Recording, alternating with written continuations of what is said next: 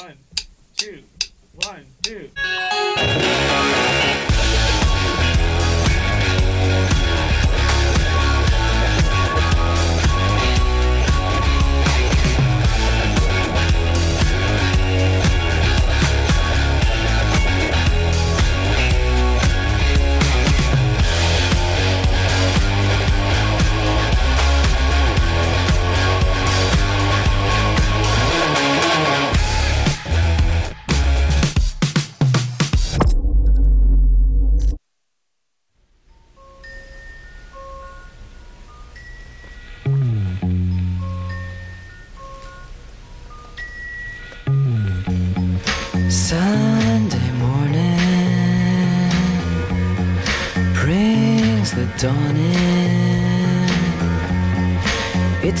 Just a restless feeling by my side. Eh bien, bonsoir tout le monde, bienvenue dans Music Box. Euh, sans transition, j'espère, avant que vous allez très bien, bien sûr, et que vous êtes prêts à passer un bon moment. Pendant une heure, on va parler musique, bien sûr, comme c'est annoncé dans le titre de l'émission Music Box. Et bien sûr, Music Box a un sommaire, et on y va tout de suite. Ce soir, nous allons parler de l'histoire des Velvet Underground. Mais pas que, car juste après, on va faire les petites nouveautés qui est sortie bien sûr, et ensuite, cette année-là, et vous le connaissez très bien en fin d'émission, le riff de fin. Et oui. Euh, la fiche technique, ça vous dit? Eh ben moi oui, ça, ça me dit bien. Allez, fiche technique.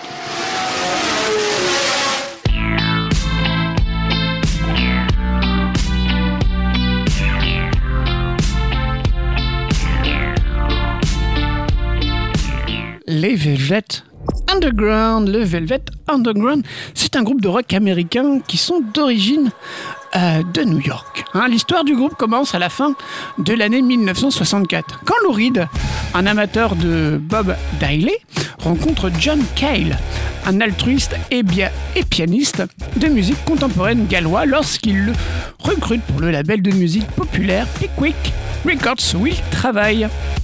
Euh, Les deux jeunes je- fondent le groupe The Primitives et enregistrent le single The Outreach. Le groupe devient The Warlock, puis The Falling Spikes et enfin The Velvet Underground en novembre 65 en référence du nom d'un ouvrage traitant du sadomasochisme que Reed tenait de Tony Conrad avec le guitariste Sterling Morrison, un ami d'université de Lou, et le batteur d'Angus Aklis. Le groupe enregistre sa première démo en juillet 1965. En novembre 65, Lou et Cale et Morrison aussi acceptent 75 dollars pour se produire en première partie des Middle Class. Et ces 75 dollars sont de trop. Et oui, pour Angus, qui considère euh, qu'accepter de l'argent est de la malversation et il quitte le groupe. La petite sœur d'un ami de Sterling, Maureen Tucker, dit Mo, qui joue debout et sans cymbales à l'africaine, le remplace. Et les basses du groupe du Velvet Underground sont posées. Et le groupe commence alors à se faire connaître dans les bars de New York. Mais avant, je vous ai dit qu'il y avait les Primitives. Alors on va les- on va l'écouter avec The. Okay,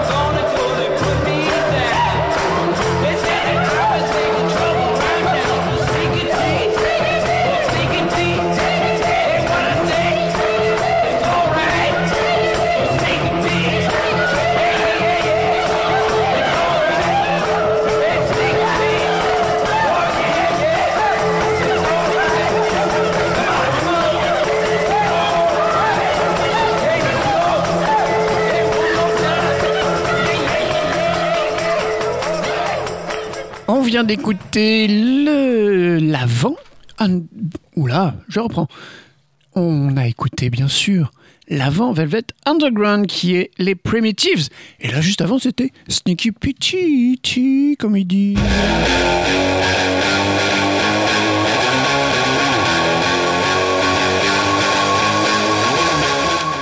Alors le groupe, eh bien, il se produit à Lafayette Street Cinémathèque pendant le New Cinema Festival en jouant sur des films expérimentaux. Et au café aussi bizarre du côté de Washington Square, un café minable où on ne faisait fuir les gens, d'après Lou Reed. Et en écoutant la chanson Black Angel Death, bah, le patron les menace. Si vous rejouez ça, eh bien je vous vire. Un certain Paul Morisset, l'associé d'Andy Warhol, les y remarque et les invite à la factory où le groupe va prendre un peu ses marques. Mais pour Warhol, il leur manque un membre capable de chanter et d'attirer les gens. Il leur présente l'actrice et mannequin allemande, une habituée de la factory, une certaine Nico, dont la voix grave et sinistre ne manque pas de goût. Et le Velvet Underground profite de la notoriété de Warhol pour décrocher un contrat auprès de Verve Records, une filiale de MGM. Et pendant plus d'un an, bah, le groupe est l'attraction des Erupting puis Exploding Plastic Inevitable, des spectacles de Warhol mêlant musique, projection de films et performances artistiques un peu sadomasochisme. Et support de projection des euh, films, bah, les Velvet portent sur scène des lunettes de soleil pour ne pas être ébloui et ils s'habillent totalement en noir. Le groupe part en tournée en Californie où règne l'esprit hippie. La tournée tourne court. Bah, le style musical du Velvet fait peur et ils font vider les salles. J'espère pas pour vous hein, qu'on va faire vider le poste ou l'internet en écoutant les Velvet avec The Black Angel Death.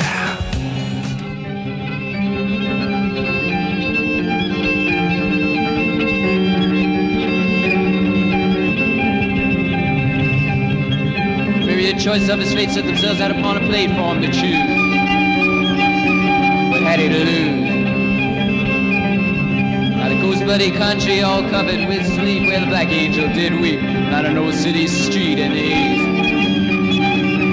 Gone to choose.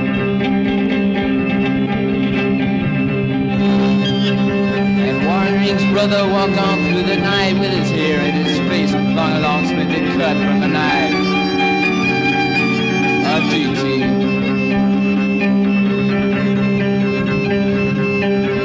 The rally patter ran on through the dawn until we said so long to his skull. Shrill yell. Shining brightly red rimmed and red lined with the time abused with the choice of the mine on ice skate scraping chunks from the bills.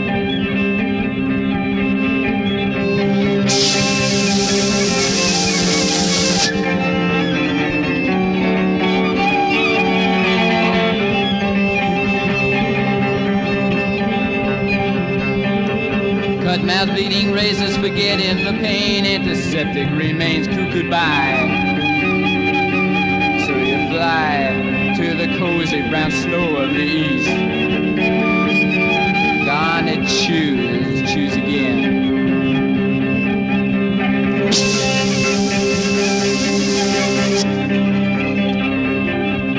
Sacrificials remain, make it hard to forget where you come from. The stools of your eyes serve to realize fame.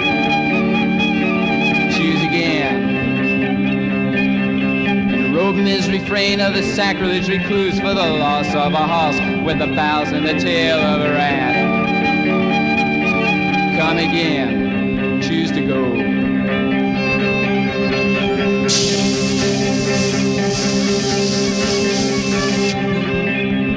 If Epiphany's terror reduced you to shame, have your head bobbed and weave. Choose a side to the arm.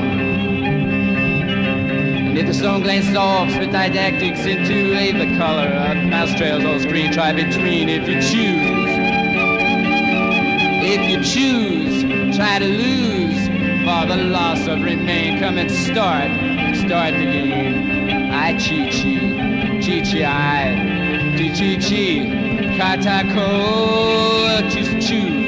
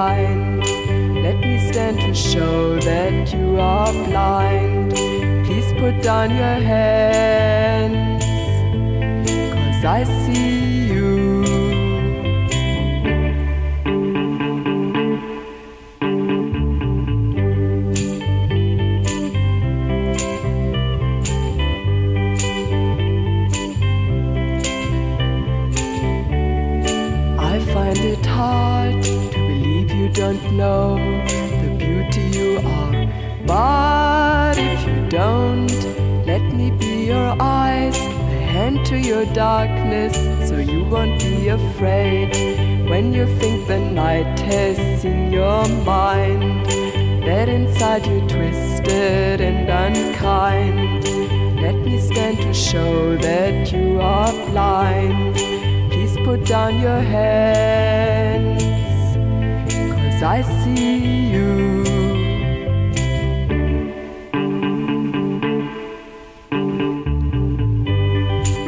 Be your mirror.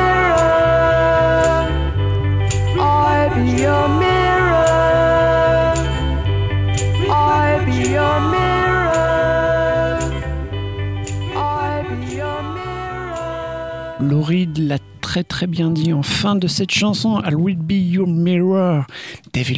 Underground dans Music Box.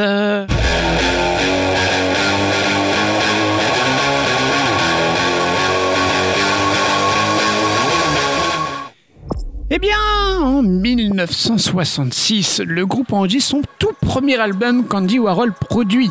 Warhol obtient contre l'avis de Reed que trois chansons soient chantées par Nico. Alors le disque s'appelle The Velvet Underground and Nico. L'enregistrement de l'album se fait en quelques jours, hein, en avril 66, dans un petit studio d'enregistrement de Broadway, en compagnie de Warhol, de Paul Morrissey et de Tom Wilson, avant le réenregistrement de certaines chansons. La chanson d'ouverture Sunday Morning sera ensuite finalisée par le producteur Tom Wilson et l'enregistrement de l'album a lieu en cours de performance artistique conçue par Warhol pour l'Exploding et Plastic Inevitable. Durant tout le mois d'avril, le Velvet Underground se produit au Dôme sur St. Mark's Place dans l'East Village. Le groupe habite sur la troisième rue dans le West Village et il joue tous les soirs au Dôme pendant que des films d'Andy Warhol sont projetés et que des artistes de la Factory font des performances artistiques, parfois à caractère, comme je vous ai dit, masochiste, comme par exemple Gérard Balanga avec sa danse du fouet. Et en mars 67, 67, le disque sort en 33 tours, mais quelques exemplaires privilégiés sont déjà sortis en juin. Enfin, plutôt en janvier, si vous suivez bien. Dans un premier temps, les ventes sont plutôt bonnes. Mais le disque est rapidement retiré en raison d'un différend juridique entre la maison de disques et un collaborateur de Warhol. Quand le disque est de retour dans les bacs, le public l'a oublié. Et oui, et les ventes ne suivent plus. Donc l'échec commercial de cet album à la banane, baptisé par sa mythique pochette réalisée par, eh bien oui, Andy Warhol, ne l'empêchera pas de marquer l'histoire du rock. Et sur la pochette, on aperçoit une banane autocollante légendée Peel Slowly and See, qui veut dire pelez lentement et voyez, découvre un équivoque banane rose et une rumeur affirmerait que la colle de l'autocollant aurait contenu du LSD.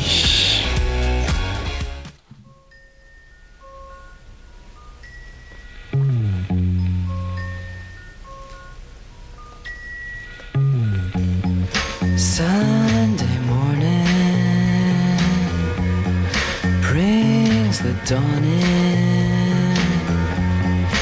It's just a restless feeling by my side. Early dawning, Sunday morning. It's just the wasted years so close behind. Watch out the world's behind you. There's always someone around you who will call. It's nothing at all. Sunday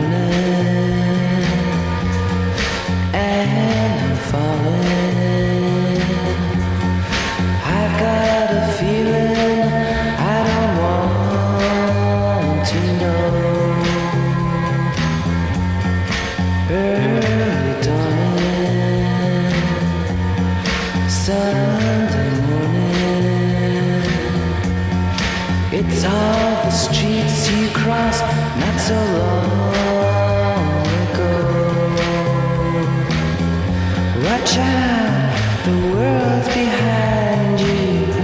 There's always someone around you who will call. It's nothing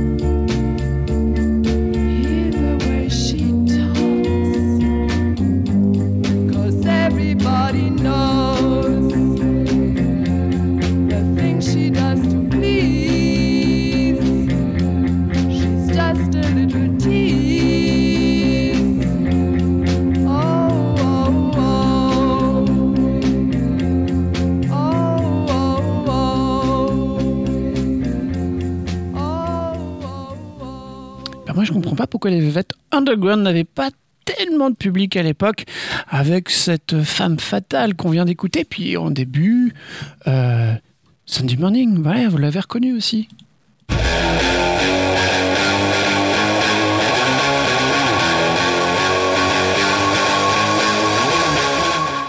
Alors, euh, que le premier album explorait une musique un peu plus dark, hein, mais qui sonne pop, bah, le deuxième album, euh, White Light, White Heat, est à l'image de leur performance live. Et oui, Euh, un son un, peu brut de décoffrage hein, et volontairement anti-beauté, comme dirait John Cale. En concert, bah, le groupe joue très fort, hein, en se lançant dans des expérimentations parfois extrêmes. hein. Mais si le disque est produit par Tom Wilson, le groupe s'éloigne de Warhol et de sa mu- muse, Nico. Le Velvet est dorénavant indépendant. Il s'est attaché les services du manager Steve Sesnick, tout en continuant de traiter avec les habitués de la factory. L'album sort en janvier 1968, mais il ne sort vraiment pas très bien. Il rentre dans le Billboard 200 de justesse, puisqu'il décroche seulement la 199e place. Et dans ce contexte difficile, les tensions entre Reed et Cale bah, s'accentuent. Le groupe continue de répéter avec Cale, mais ils finiront par se passer de ses services. Reed, plus soucieux de la reconnaissance commerciale que des expérimentations musicales, il engage pour le remplacer un jeune musicien, multi-instrumentiste et de culture très pop, un certain Doug Yule. Yule, il est originaire de New York, où il est installé à Boston pour suivre des cours de théâtre à l'université, mais il va quitter les cours un an après pour continuer à jouer de la musique. Yule avait pour euh, la première fois, a vu les- pour la première fois les Velvet se produire lors d'un événement étudiant à l'université d'Harvard en début 1968. Et lorsque le groupe a joué à Boston, au Tea Party, plus tard, le groupe a séjourné de Harvard dans l'appartement de Yule, qu'il se trouvait euh, loué par leur road manager Hans Hunsager, qui travaillait avec le manager, si vous suivez bien, Steve, eh ben, Sesnick. C'est durant cette période que Morrison a entendu Yule jouer de la guitare dans son appartement. Et il a dit à Reed que Yule pratiquait la guitare tout en s'améliorant rapidement. Eh bien, on va vérifier ça tout de suite.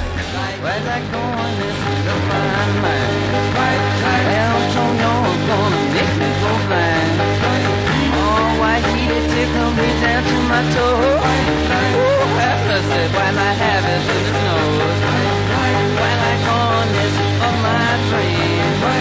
Oh, why that is home, drive me insane. Oh, why need it tickle me down to my toes? Oh, why that I sit now, goodness knows, do it. Ah, I truly do love watching that stuff to myself in. Thank you that side, watch that side, don't you know gonna be dead and right. Dead foxy mama walks and walks down the street.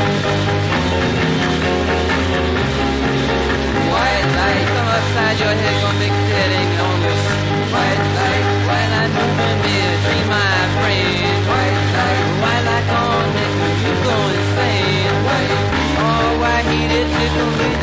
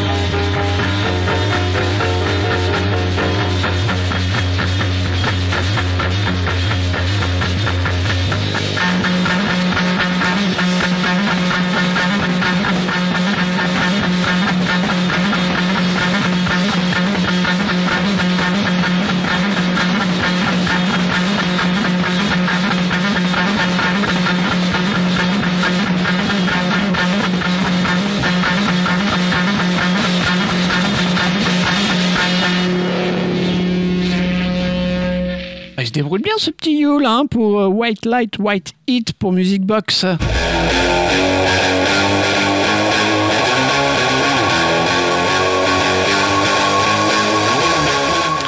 Eh bien, Reed, euh, désormais devenu leader du groupe, eh ben, il décide de repartir à zéro. hein. Le titre du troisième album qui sort en mars 69 va s'appeler tout simplement eh ben, The Velvet Underground. Euh, plus louridien des albums du Velvet, il laisse place à de belles ballades folk tout en s'éloignant des extrans... 3-4 extran... excentricités des premiers albums, pardon, excusez-moi.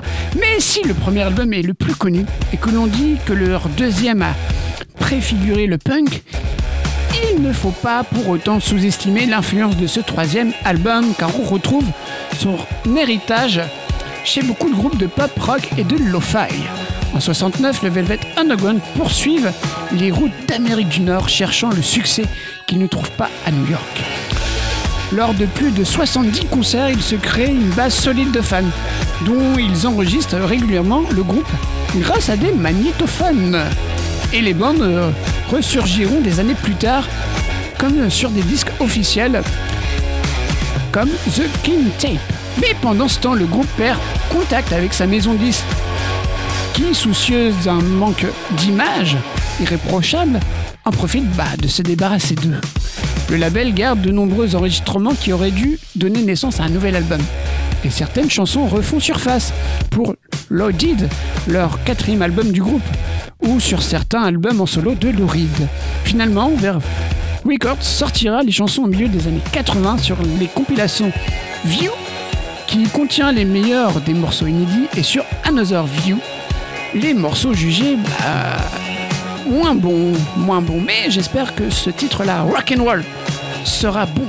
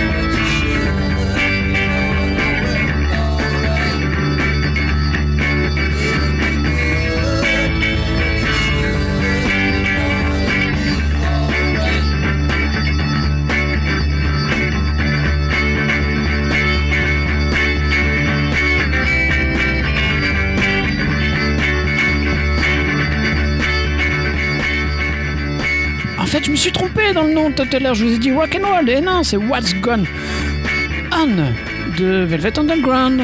Si vous suivez bien le début de l'émission de Music Box.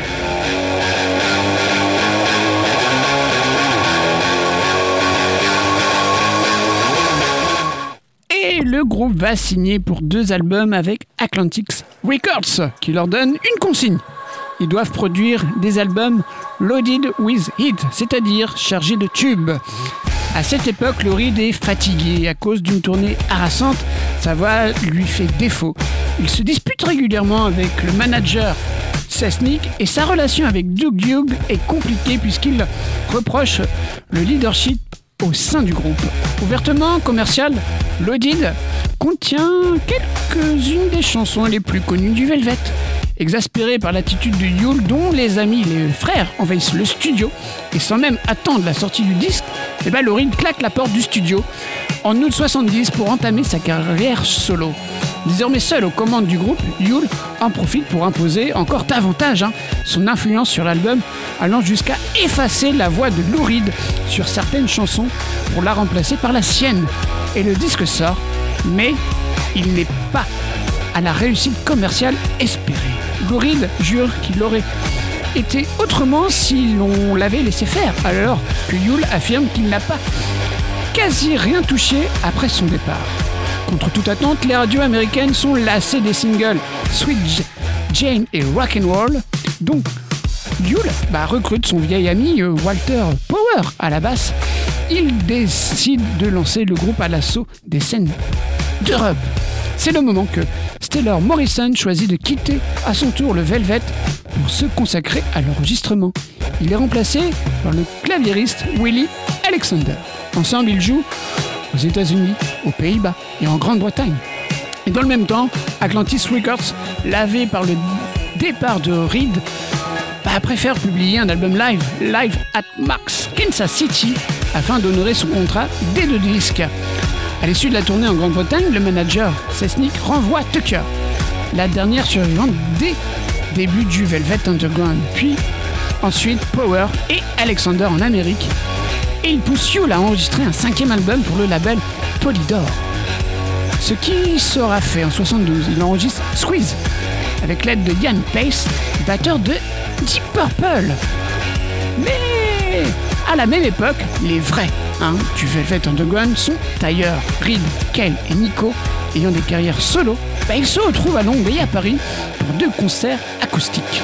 Si Squeeze est souvent décrié par les fans, il n'y a plus grand chose à voir avec les débuts du groupe. Pourtant, certaines des compositions de Yule trouveraient tout à fait leur place sur un album, comme Loaded. Et si Yule hérite souvent du mauvais rôle dans l'histoire de la fin du groupe, il apparaît aujourd'hui comme le véritable profiteur puisque Sesnick l'a poussé à se produire sous le nom des Velvet Underground alors que Yule rêvait de faire une carrière solo. D'ailleurs, peu après, lorsque Sesnick le lâchera, Yule mettra immédiatement fin au groupe jusqu'à sa dernière tournée en 73.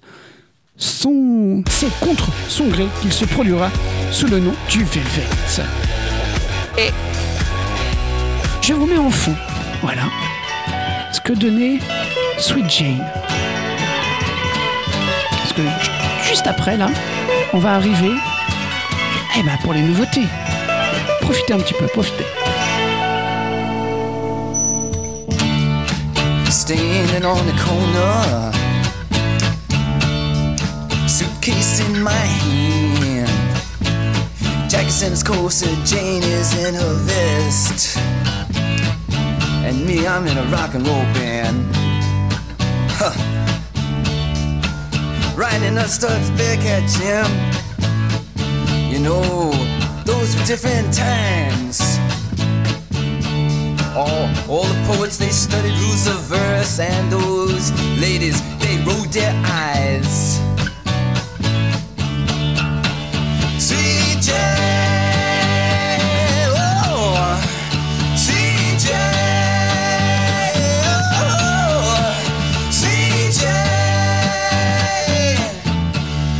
I tell you something, Jack, he is a banker. And Jane, she is a clerk. And both of them save their monies. And when, when they come home from work, ooh, uh, sitting down by the fire, uh, the radio does play the classical music their jam. The march of the wooden soldiers, all you protesters, you can hear Jack say, get ready. Sweet Jane, come on, baby. Oh, Sweet Some people they like to go out dancing, and other people they have to work. Just watch me now. And there's even some evil mothers. Well, they're gonna tell you that everything is just dirt. You know that women never really feign, and that villains always blink their eyes. Ooh. And that, you know, children are the only ones who blush, and that life is just to die.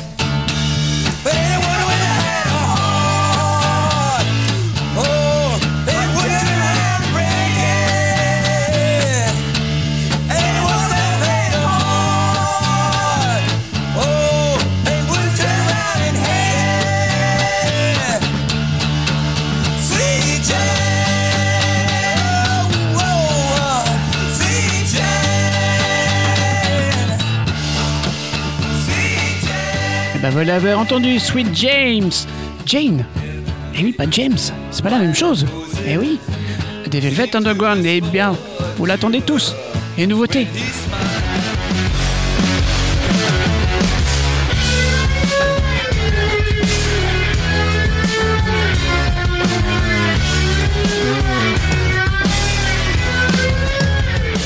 Ce soir, j'ai quoi dans ma playlist? Un petit Girls in Hawaii Hawaii Hawaii Voilà, Hawaii, c'est mieux, hein oui, oui, Hawaii.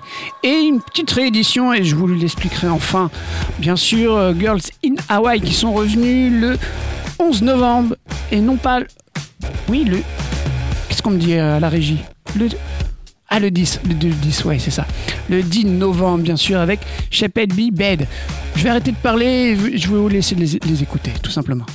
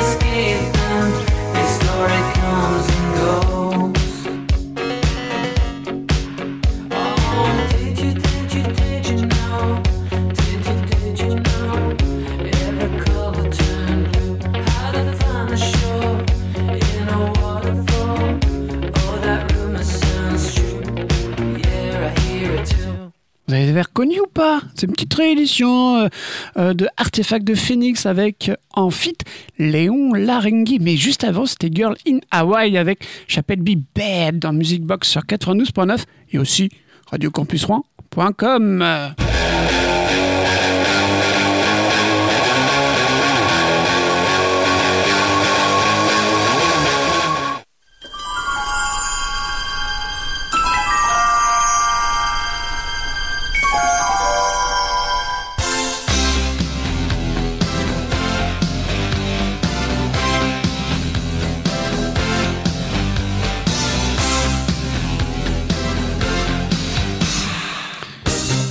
Cette année-là, vous l'avez reconnu, ce petit jingle.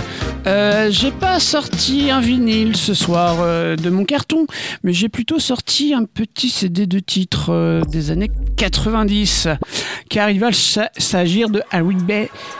Je recommence. L'anglais, ce n'est pas pour moi, bien sûr. Il faudrait faire des, des chansons en français pour des groupes américains comme les Rembrandt. Les Rembrandt qui nous chantent, qui nous ont chanté I Will Be There For You en 94. Et C'est une chanson euh, du groupe américain The Rembrandt, connu pour être le thème d'une série télévisée que vous avez tous vue, bien sûr, qui est Friends, en 94. Euh, Elle a fait l'objet d'un single du même nom, sorti en 95, issu du troisième album studio du groupe.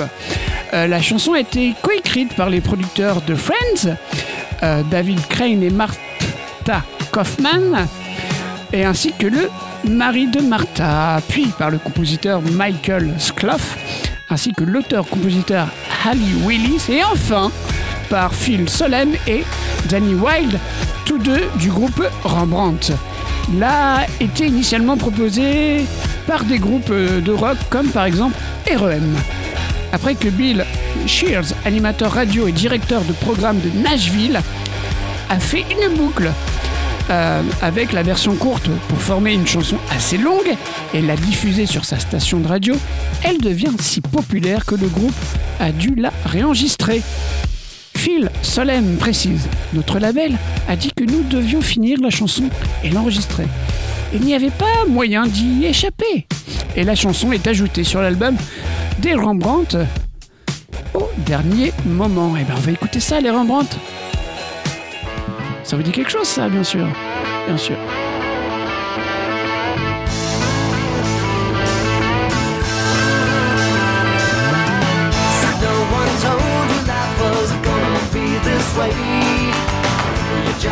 Joke you broke, your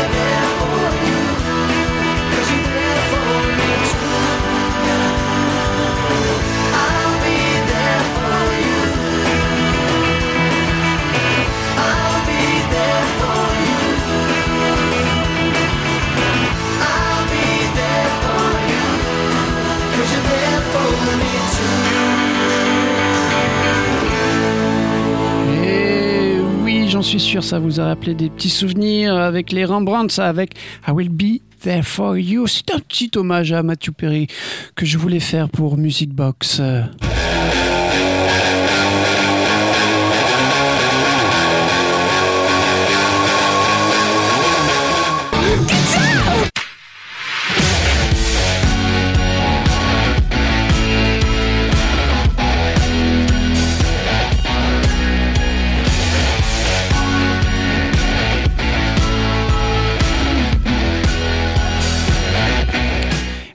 L'avez reconnu, bien sûr, ce dernier jingle, c'est le riff de fin. Qui dit riff de fin, bien sûr, dit fin de l'émission. Mais, mais, mais, mais, mais, suite au prochain épisode avec ce petit extrait, ça va aller très, très, très, très, très, très vite. Eh oui, je vous l'ai dit très, très, très, très vite. Bah, du coup, je vous le remets si vous n'avez pas suivi. Bien sûr, vous avez reconnu ou pas? Je vous laisse un peu le temps encore. Bien sûr, je vous laisse le temps. Allez, allez, on réfléchit là. On est en 2000 avec un groupe. Après le, chanteur a fait une petite carrière solo. hein. Il s'agit des Strokes qu'on va parler dans le prochain Music Box. Euh, et on va écouter en fin de jingle, fin de générique bien sûr. The end has no end. Et moi je vous dis, eh bien très bientôt. Hein Box, pour de nouvelles aventures musicales. Allez, ciao